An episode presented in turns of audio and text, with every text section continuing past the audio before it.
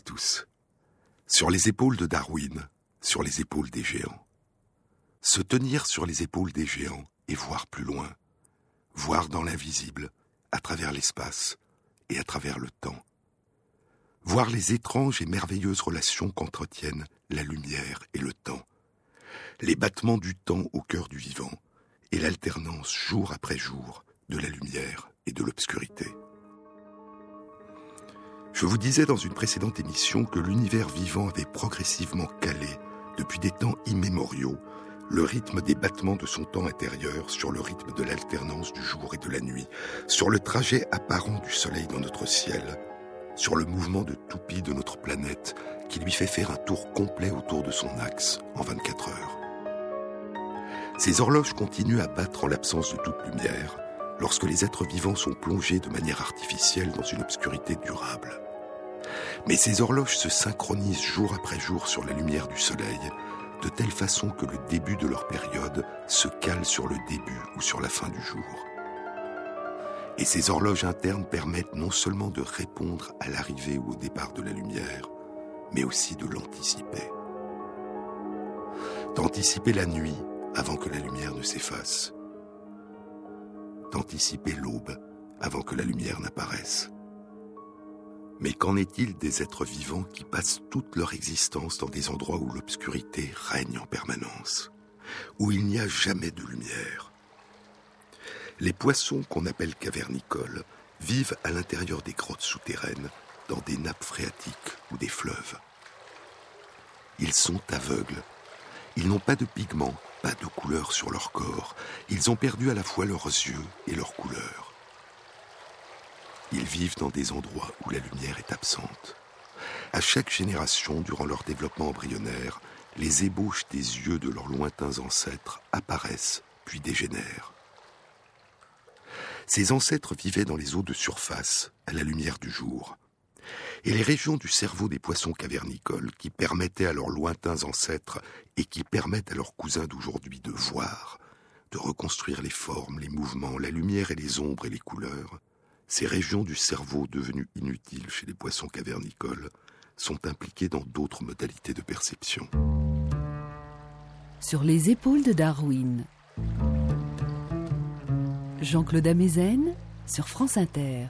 Les petits poissons cavernicoles phréatictis androusi vivent dans des grottes baignées par les nappes phréatiques profondes des déserts, dans la corne de l'Afrique, en Somalie. Des études suggèrent que leur lignée a vécu en l'absence de lumière depuis un million et demi à deux millions et demi d'années. Après avoir perdu depuis si longtemps contact avec l'alternance du jour et de la nuit, de la lumière et de l'obscurité, après avoir perdu leurs yeux, ont-ils conservé une horloge interne capable de se synchroniser à la lumière? Ont-ils conservé une horloge interne d'une période d'environ 24 heures? Et plus radicalement, ont-ils conservé une horloge interne capable de battre le temps, quelle que soit la période de cette horloge? Ce sont ces questions qu'a posé un groupe de chercheurs du département de biologie et d'évolution de l'université de Ferrara en Italie et de l'Institut de toxicologie et de génétique de Karlsruhe à Egenstein en Allemagne, en collaboration avec un chercheur du département de biologie évolutionniste de l'université de Florence en Italie. Leur étude a été publiée il y a quatre ans, en septembre 2011, dans PLOS Biology. Le poisson le plus étudié par les biologistes est le poisson zèbre, Danio rerio. Un petit poisson d'eau douce, de 4 à 5 cm de long, aux couleurs métalliques brillantes, qui vit en Inde. Il tire son nom de ses cinq bandes parallèles horizontales de couleur bleue, qui ressemblent aux rayures des zèbres.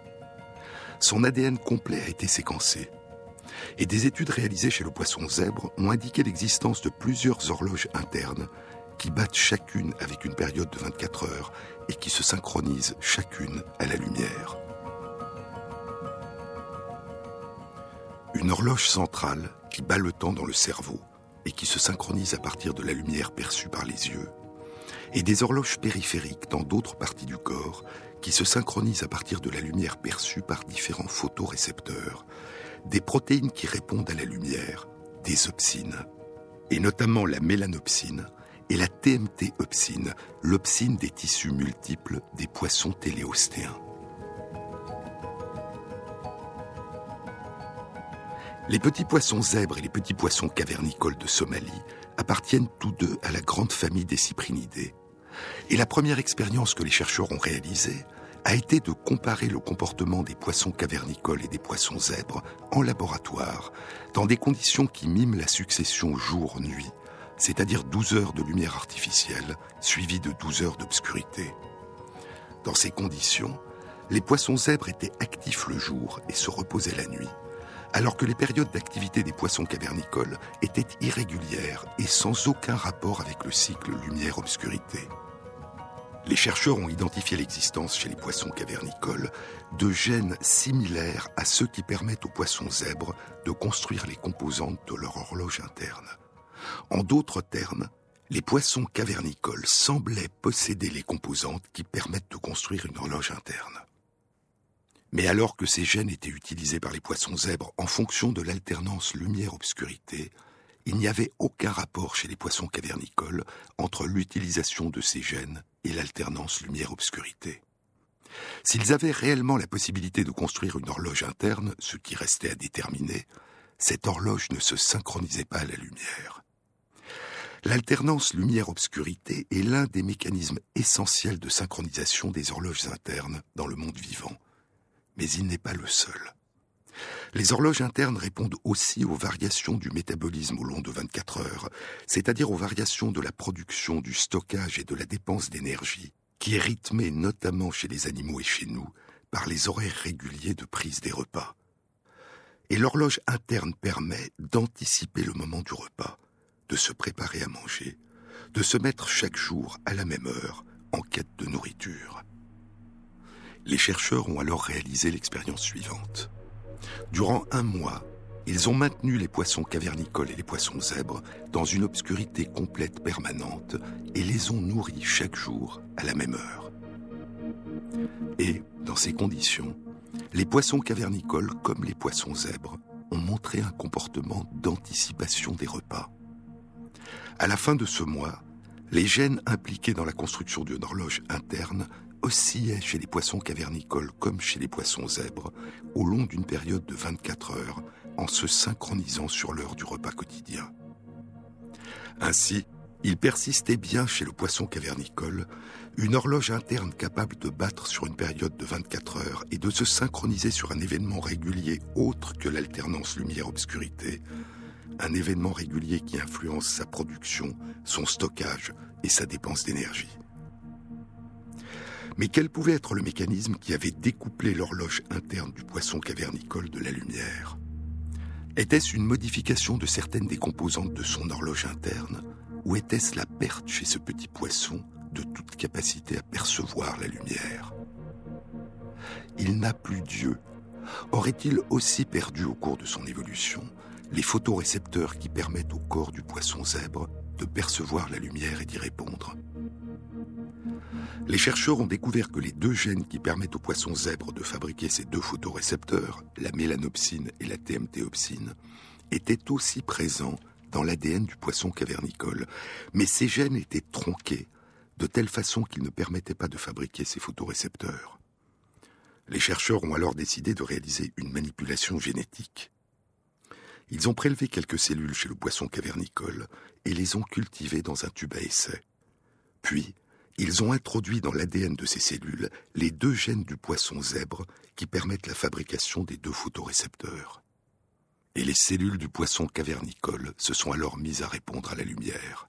Et quand ces cellules ont été placées dans des conditions qui miment la succession jour-nuit, c'est-à-dire 12 heures de lumière artificielle suivies de 12 heures d'obscurité, leur horloge biologique interne s'est synchronisée sur la lumière et s'est mise à battre avec une période de 24 heures. Et ainsi, la raison pour laquelle l'horloge interne des poissons cavernicoles ne se synchronise plus depuis probablement très longtemps sur la lumière n'est pas une modification des composantes de son horloge, mais la perte de toute capacité à répondre à la lumière, que ce soit par l'intermédiaire de ses yeux ou des photorécepteurs de son corps. Durant le million et demi aux deux millions et demi d'années que ses ancêtres ont vécu en l'absence de toute lumière, leur corps a perdu toute capacité de percevoir la lumière. Et l'absence de lumière a favorisé la propagation à travers les générations de descendants chez qui la survenue, au hasard, de mutations génétiques avait coupé tout contact avec la lumière, les dépenses d'énergie nécessaires à la construction des yeux et des photorécepteurs de leur corps. L'étude révélait aussi de façon inattendue une donnée jusque-là inconnue concernant les photorécepteurs du poisson zèbre. L'horloge biologique des cellules du poisson zèbre répond aux longueurs d'onde de lumière qui font émerger en nous la couleur bleue, la couleur verte et la couleur rouge. Ce qu'on appelle en simplifiant la lumière bleue, la lumière verte et la lumière rouge. Et les deux seuls photorécepteurs connus du poisson zèbre étaient la mélanopsine et la TMTopsine. On pensait donc que ces deux photorécepteurs étaient capables de répondre à la lumière bleue, à la lumière verte et à la lumière rouge. Mais les cellules du poisson cavernicole, dans l'ADN desquelles les chercheurs avaient inséré les gènes du poisson zèbre qui lui permettent de fabriquer ces deux photorécepteurs, ne répondaient qu'à la lumière bleue et à la lumière verte, et elles ne répondaient pas à la lumière rouge. L'étude révélait donc par défaut qu'il y avait dans les cellules du poisson zèbre un ou plusieurs photorécepteurs encore inconnus qui lui permettent de répondre à la couleur rouge. Mais revenons au petit poisson cavernicole aveugle. Ces cellules possèdent donc toujours une horloge interne qui serait capable de battre avec une période de 24 heures et de se synchroniser sur l'alternance régulière de lumière et d'obscurité si seulement le petit poisson redevenait capable de fabriquer des photorécepteurs qui répondent à la lumière. Et cette horloge interne est toujours capable de se synchroniser sur un autre événement extérieur régulier, l'heure du repas et de battre avec une période de 24 heures si le repas est servi tous les jours à la même heure de la journée. Mais lorsqu'on ne lui sert pas de repas tous les jours à la même heure, quelle est la période de son horloge interne? Quel est le rythme sur lequel l'horloge interne du petit poisson cavernicole bat son temps intérieur dans l'obscurité complète des nappes phréatiques profondes du désert de Somalie où se déroule son existence les chercheurs ont découvert que la période spontanée de son horloge interne était de 43 heures. Une période beaucoup plus longue que la durée d'une journée et un peu moins longue que la durée de deux journées. Une période beaucoup plus longue que celles qui ont été jusqu'à maintenant identifiées chez tous les animaux, plantes et cyanobactéries dont les battements de l'horloge interne ont été explorés. Une période beaucoup plus longue que la période d'environ 24 heures des horloges internes de tous les animaux, plantes et cyanobactéries qu'on a plongé artificiellement au laboratoire dans une obscurité permanente ou dans une lumière permanente. Et ainsi, le temps semble s'écouler plus lentement chez ce petit poisson cavernicole que chez ses cousins qui vivent dans les eaux de surface. L'absence totale de lumière, l'absence totale d'alternance entre le jour et la nuit depuis si longtemps, semble avoir abouti à l'émergence et à la propagation au long des générations d'une horloge interne qui bat au ralenti. Le tic-tac de son horloge est plus lent.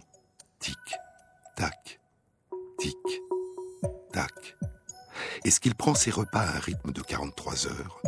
Et est-ce que ce rythme de ses repas pourrait expliquer la période de 43 heures de son horloge interne? On ne le sait pas. Mais ce que révèle cette étude, c'est la grande plasticité de certaines des horloges qui battent le temps au cœur du vivant. Le tic-tac spontané de l'horloge interne du petit poisson cavernicole de Somalie est devenu lent, battant autour d'un cadran de 43 heures. Mais son horloge est restée capable d'accélérer ses battements et de se caler sur une période de 24 heures pourvu qu'elle puisse se synchroniser sur un événement extérieur, comme l'heure du repas, quand le repas survient chaque fois à la même heure au long d'une journée de 24 heures.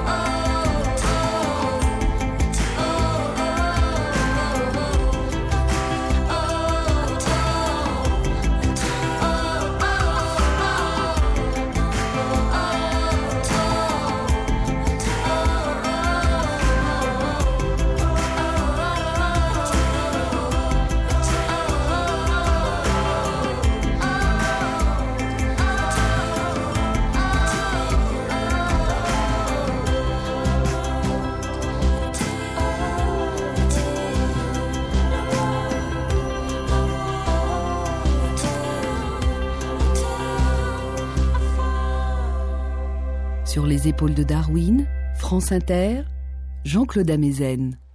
Très loin des déserts de Somalie où vit le petit poisson cavernicole Phreatictis andrewsi, à plus de 15 000 km de distance à l'est, au Mexique, dans l'obscurité des grottes au fond des fleuves, vit le poisson cavernicole aveugle Astyanax mexicanus.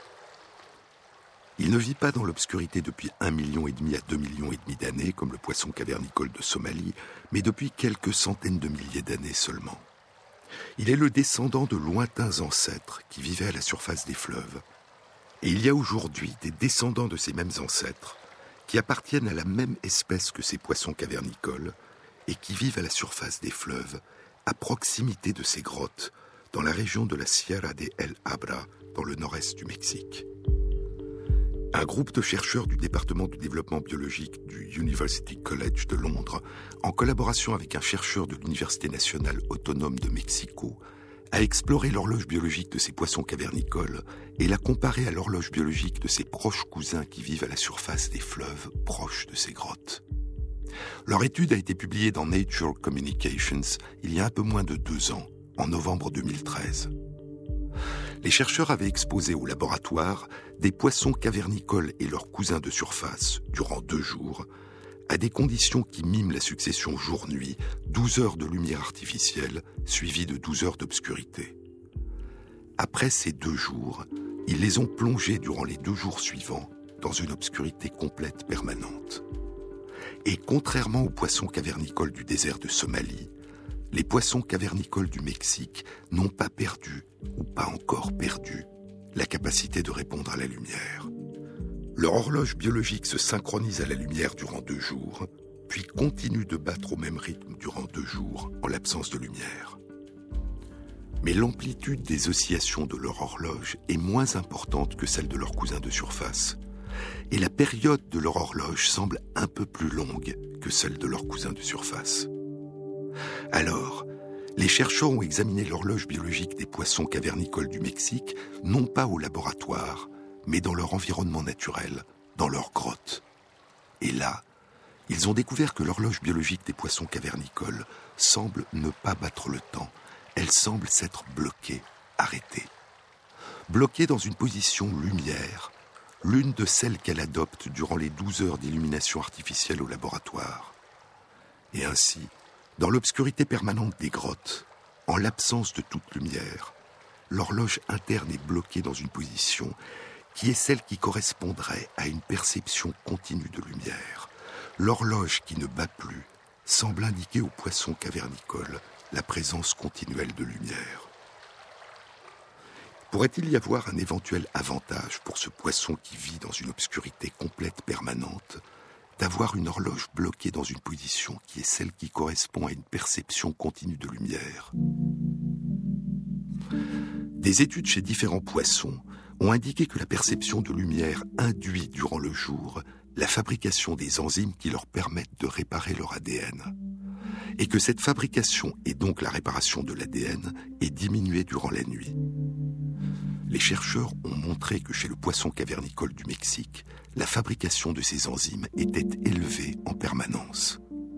Et ainsi, le blocage de l'horloge dans une position qui correspond normalement à la perception de la lumière est probablement l'un des mécanismes qui permet au poisson cavernicole, plongé dans une obscurité continuelle, de réparer son ADN en permanence. L'environnement des eaux relativement stagnantes des grottes comporte des risques élevés de lésion de l'ADN. Et ainsi, cette horloge arrêtée, qui bloque le battement du temps intérieur, qui suspend le temps pour le poisson aveugle qui vit dans les ténèbres des grottes, cette illusion d'être baigné d'une lumière continuelle lui permet de prévenir les altérations de son ADN. Il y a les êtres vivants qui vivent toute leur existence dans une nuit permanente, une nuit sans fin. Et il y a d'autres êtres vivants qui vivent au contraire, durant plusieurs semaines ou plusieurs mois, dans des régions où la lumière du jour est présente en permanence, où le soleil ne se couche pas, où il n'y a pas de nuit. En raison de l'inclinaison de l'axe de la Terre, le solstice d'été, le 21 juin, est dans l'hémisphère nord la journée où le jour est le plus long de l'année et la nuit la plus courte de l'année. Lorsqu'on se rapproche du pôle Nord et qu'on pénètre dans les régions du cercle arctique, le soleil ne se couche pas au solstice d'été. C'est alors qu'on peut voir le soleil de minuit. Plus on est proche du pôle Nord, et plus la période autour du solstice d'été durant laquelle le soleil ne se couche jamais, plus cette période est longue. Au pôle Nord même, le soleil ne se couche pas durant six mois, du mois de mars au mois de septembre. Un jour sans fin. Dehors, il faisait jour, éternellement jour. Mais c'était une lumière pâle, pâle, qui ne ressemblait à rien. C'est dans Pêcheurs d'Islande, un roman de Pierre Loti. Autour d'eux, tout de suite, commençait un vide immense qui n'était d'aucune couleur, et en dehors des planches de leur navire, tout semblait diaphane, impalpable, chimérique. L'œil saisissait à peine ce qui devait être la mer. D'abord, cela prenait l'aspect d'une sorte de miroir tremblant qui n'aurait aucune image à refléter. En se prolongeant, cela paraissait devenir une plaine de vapeur, et puis plus rien. Cela n'avait plus ni horizon, ni contour. La fraîcheur humide de l'air était plus intense, plus pénétrante que du vrai froid. Et en respirant, on sentait très fort le goût du sel. Tout était calme et il ne pleuvait pas. En haut, des nuages informes semblaient contenir cette lumière latente qui ne s'expliquait pas. On voyait clair, en ayant cependant conscience de la nuit et toutes ces pâleurs des choses n'étaient d'aucune nuance pouvant être nommée. Lui, à son tour, racontait l'Islande, poursuit Pierre Loti. Les étés pâles et sans nuit, les soleils obliques qui ne se couchent jamais. Elle ne comprenait pas bien et se faisait expliquer. Le soleil fait tout le tour, disait-il, en promenant son bras étendu sur le cercle lointain des eaux bleues. Il reste toujours bien bas, parce que, vois-tu, il n'a pas du tout de force pour monter. À minuit, il traîne un peu son bord dans la mer, mais tout de suite il se relève et il continue de faire sa promenade ronde. Ailleurs dans le roman, il fait cette sorte de temps rare que les matelots appellent le calme blanc.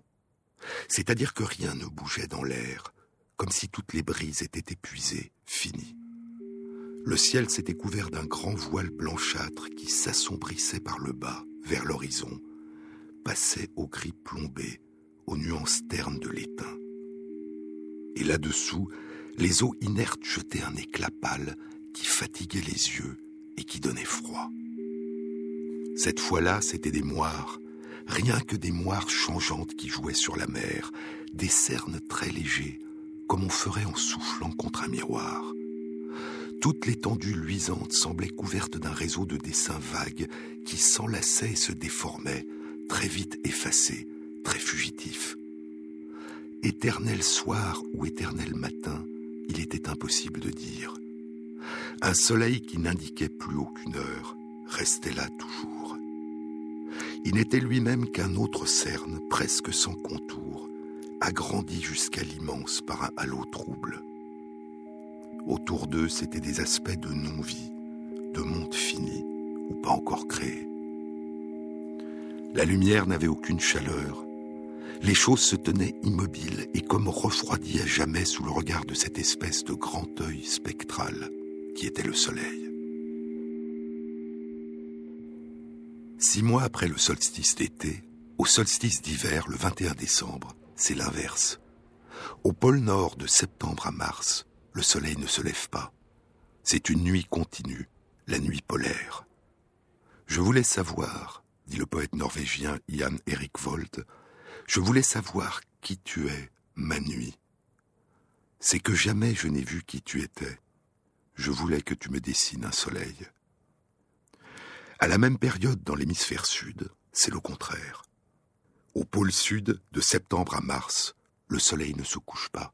C'est un jour continu. Et de mars à septembre, c'est une nuit permanente, la nuit polaire.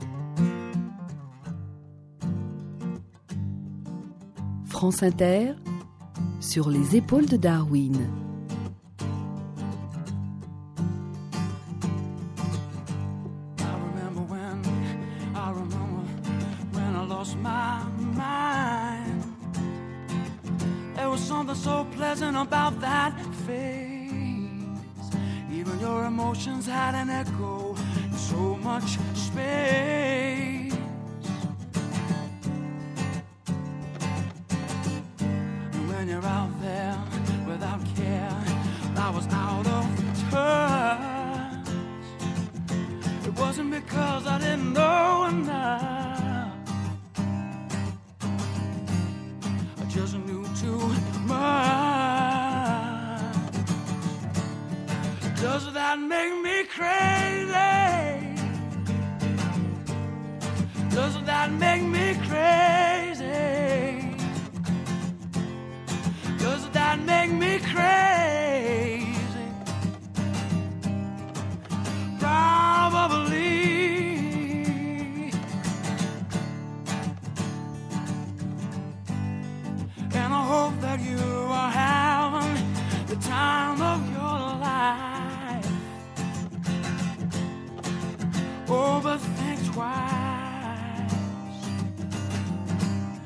My only advice.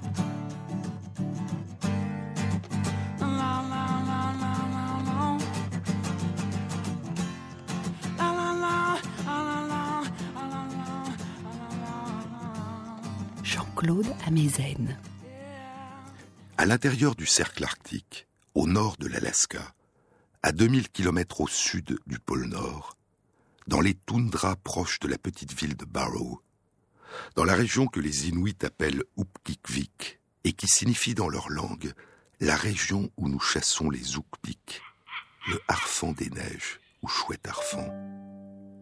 La chouette harfang est un splendide et étrange oiseau blanc, dont les ailes ont plus d'un mètre d'envergure, dont les yeux sont jaunes et le bec noir. Les oiseaux adultes ont un plumage blanc comme la neige. Les oiselles adultes et les jeunes oiseaux et oiselles ont un plumage blanc parsemé de taches cendrées. Dans le nord de l'Alaska, près de Barrow, à partir de la mi-mai et jusqu'à la fin juillet, durant deux mois et demi, le soleil ne se couche pas. Il fait jour en permanence, un jour sans fin. Ces trois hommes, dit Pierre Loti dans Pêcheurs d'Islande, ces trois hommes qui se tenaient là vivaient depuis leur enfance sur ces mers froides, au milieu de leurs fantasmagories qui sont vagues et troubles comme des visions. Et leurs yeux y étaient habitués, autant que ceux des grands oiseaux du large. Mais il n'y a pas que les grands oiseaux du large et les chouettes harfans, les harfans des neiges. Il y a aussi dans les toundras du nord de l'Alaska des oiseaux migrateurs qui viennent y passer l'été, leur saison des amours. Il y a un peu plus de deux ans, en juin 2013, une étude était publiée dans les comptes rendus de la Société royale de Grande-Bretagne. Elle explorait les rythmes d'activité et de repos de différents oiseaux migrateurs durant leur saison des amours dans la région de Barrow, entre le 1er juin et la fin juillet, durant ces deux mois où le soleil ne se couche jamais. L'étude était animée par Bart Kempeners, du département d'écologie des comportements et de génétique évolutionniste de l'Institut Max Planck d'ornithologie, à Ziwiesen, en Allemagne, et elle impliquait deux autres chercheurs du même institut, en collaboration avec trois chercheurs du département de biologie de l'Université de Konstanz, en Allemagne. Le soleil ne se couche pas, mais la température au sol, la température de l'atmosphère et la luminosité varient au long des 24 heures. La luminosité et la température sont minimales de minuit à 6 heures du matin et maximales vers 3 à 4 heures de l'après-midi. Et dans cette lumière permanente, on peut encore distinguer le jour de la nuit. Le soleil, dit Pierre Loti, le soleil déjà très bas s'abaissait encore. Donc c'était le soir, décidément. À mesure qu'il descendait dans les zones couleur de plomb qui avoisinaient la mer, il devenait jaune, et son cercle se dessinait plus net, plus réel. On pouvait le fixer avec les yeux, comme on fait pour la lune. Les heures passaient monotones, et dans les grandes régions vides du dehors, lentement, la lumière changeait. Elle semblait maintenant plus réelle. Ce qui avait été un crépuscule blême, une espèce de soir d'été hyperboré, devenait à présent, sans intermède de nuit, quelque chose comme une aurore, que tous les miroirs de la mer reflétaient en vagues traînées roses. La lumière matinale, la lumière vraie, avait fini par venir. Comme au temps de la Genèse, elle s'était séparée d'avec les ténèbres qui semblaient s'être tassées sur l'horizon et restaient là, en masse lourde. En y voyant si clair, on s'apercevait bien à présent qu'on sortait de la nuit, que cette lueur d'avant avait été étrange comme celle des rêves. Mais on perd pourtant la notion du temps. On se couchait après le quart, dit Pierre Loti, par fantaisie, à des moments quelconques. Les heures n'importaient plus dans cette clarté continue.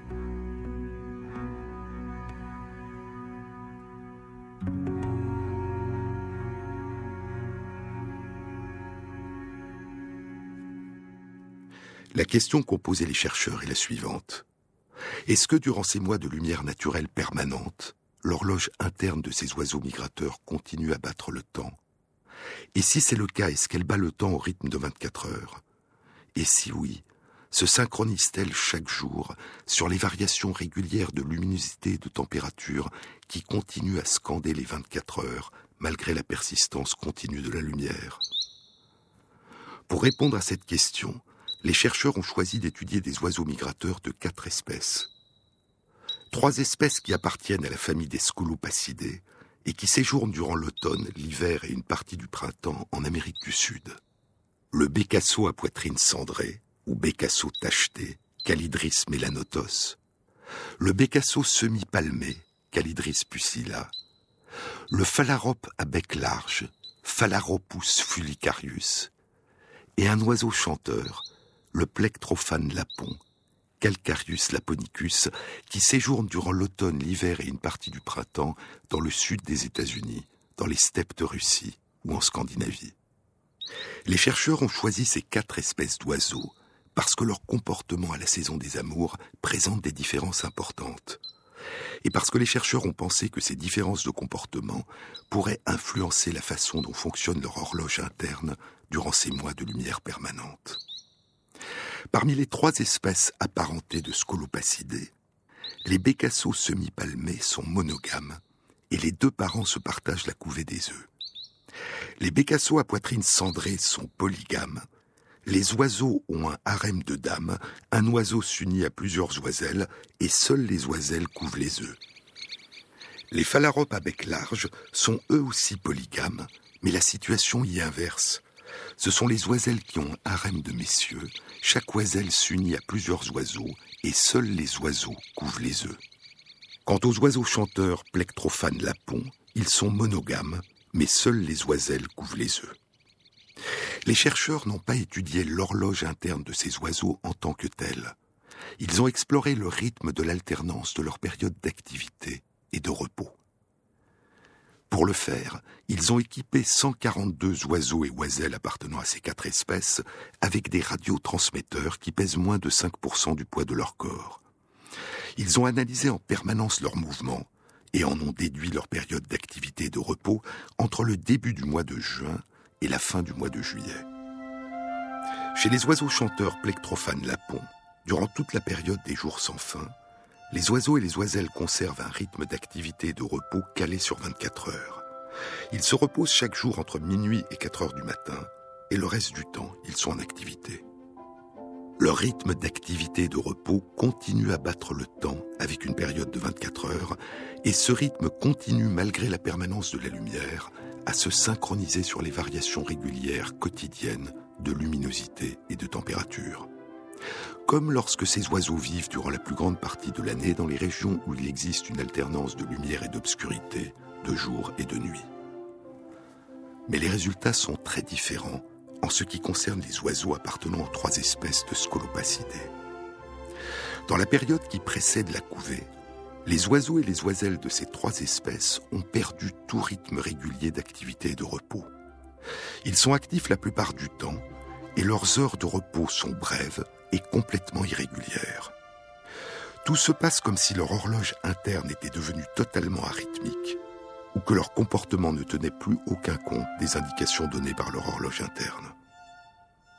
Dans les deux espèces d'oiseaux polygames, les bécassos à poitrine cendrée où un monsieur s'unit à plusieurs dames, et les phalaropes à bec large où une dame s'unit à plusieurs messieurs, les oiseaux du sexe polygame ont une activité quasi permanente et ne dorment pratiquement pas durant trois semaines.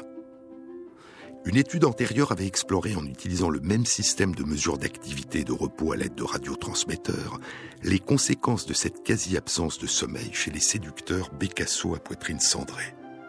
L'étude avait été publiée dans Science à la fin septembre 2012.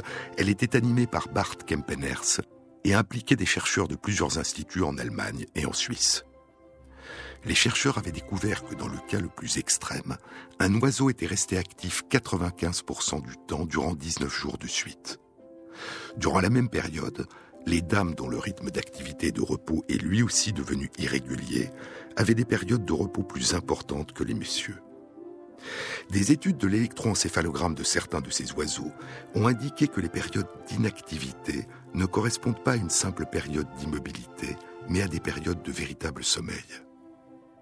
Et parmi ces oiseaux, ceux qui dorment le moins durant ces trois semaines ont une proportion plus importante de phases de sommeil profond que les oiseaux qui dorment plus. Ils dorment moins, mais plus profondément. L'hyperactivité des messieurs durant la saison des amours consiste d'une part à multiplier les parades de séduction en vol et sur le sol à l'attention des oiselles pour les attirer sur leur territoire, et d'autre part à défendre leur territoire en empêchant des rivaux d'y pénétrer et en se battant avec ceux qui s'y aventurent. Le nombre des interactions des oiseaux avec les oiselles et le nombre d'oiselles avec lesquelles ils interagissent est d'autant plus important qu'ils dorment moins. Et des études d'ADN indiquent que moins ces oiseaux dorment, et plus le nombre d'oisillons auxquels ils donnent naissance est important. Et ainsi, durant trois semaines, les séducteurs bécassos à poitrine cendrée profitent de la lumière permanente qui règne dans la région pour multiplier les conquêtes aux dépens de leurs heures de sommeil. Puis vient le moment de la ponte des œufs et de la couvée.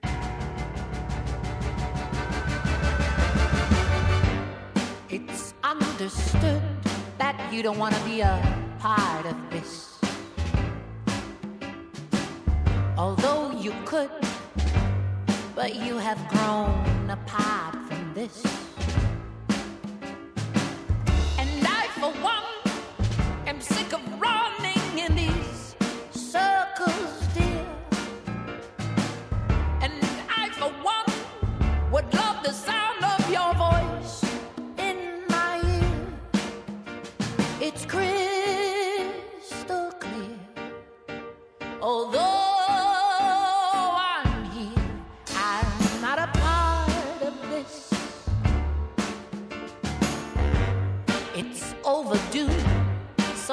both put an end to this. You know it's true. Why don't you put an end to this?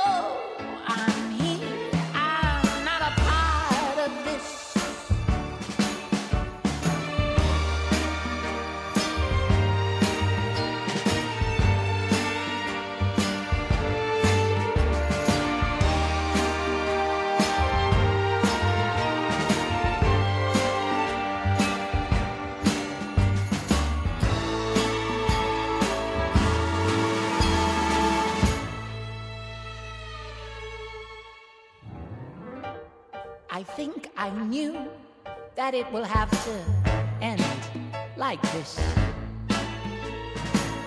I'm blaming you, but I'm as much to blame in this.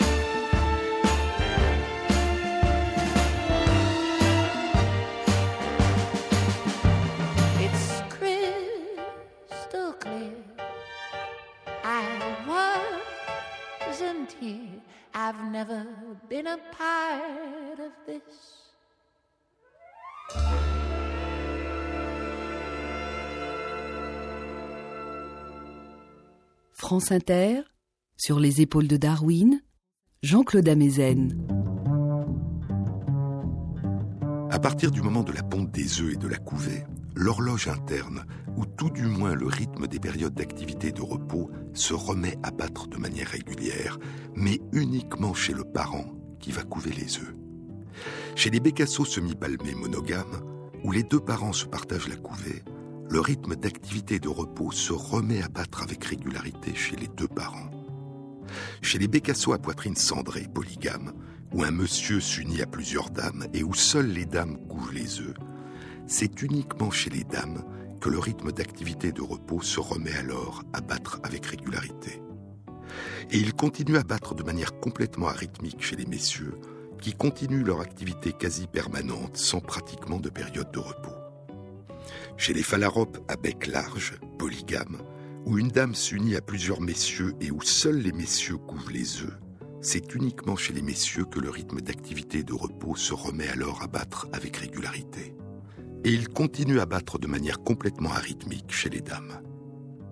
Et ainsi, chez ces oiseaux migrateurs, durant leur séjour dans les régions arctiques où ils vivent la saison des jours sans fin, le fonctionnement de leur horloge interne, ou la réponse de ces oiseaux au fonctionnement de leur horloge interne, s'est calée au long des générations sur leur rôle de parents.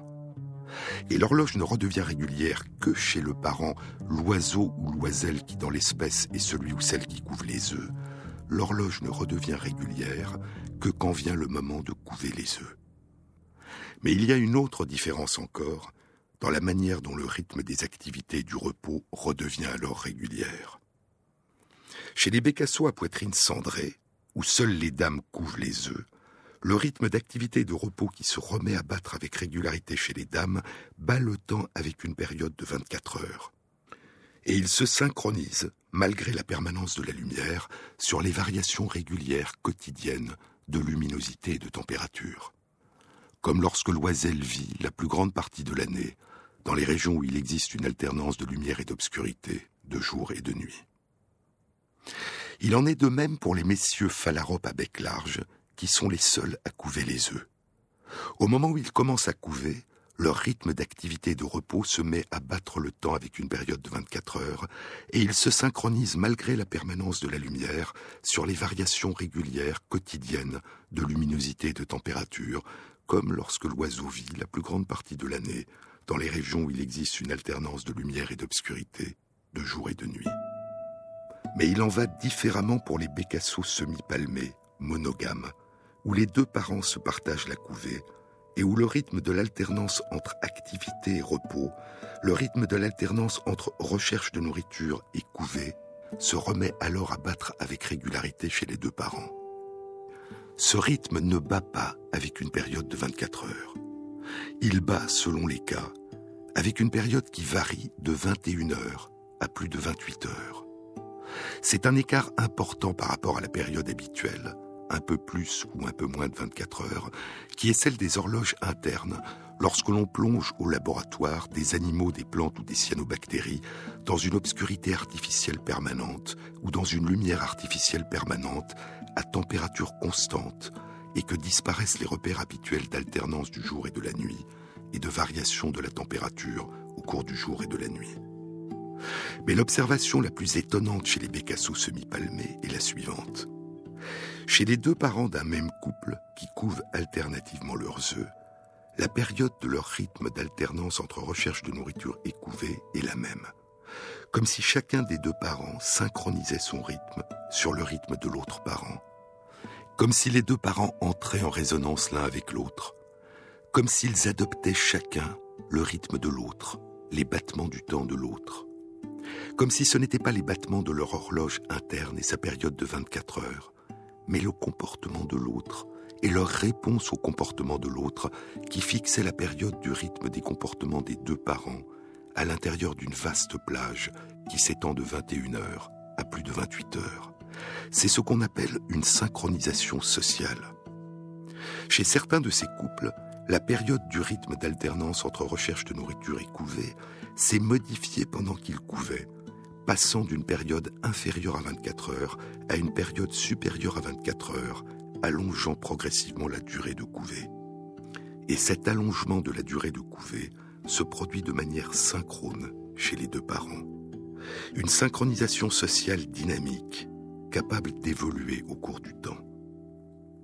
Et ainsi, dans ces régions proches du pôle Nord où ils séjournent une partie de l'été et où ils donnent naissance à leurs petits, des oiseaux migrateurs de différentes espèces ont adapté de manière très différente le rythme de leurs activités, scandé le reste de l'année par l'alternance du jour et de la nuit au long de 24 heures, à cette situation très particulière d'un jour sans fin.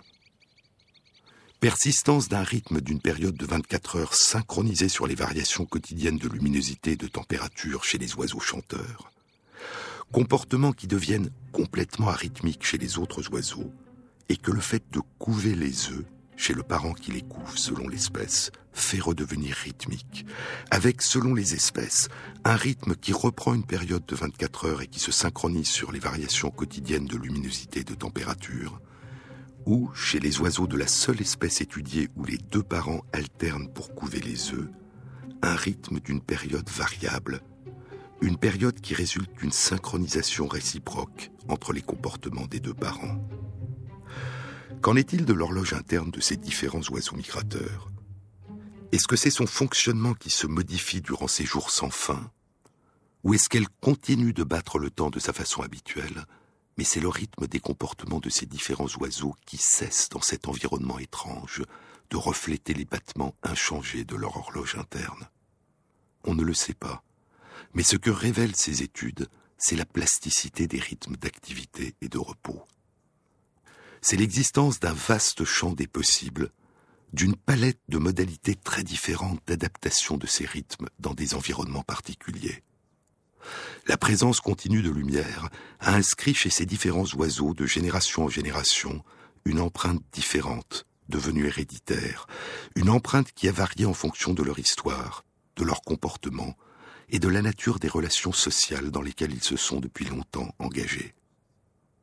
Et ainsi, les petits poissons cavernicoles de Somalie et du Mexique, et les oiseaux migrateurs qui passent l'été dans les toundras du nord de l'Alaska, nous révèlent l'étrange et merveilleuse diversité des relations qu'entretiennent au cœur du vivant la lumière et les battements du temps.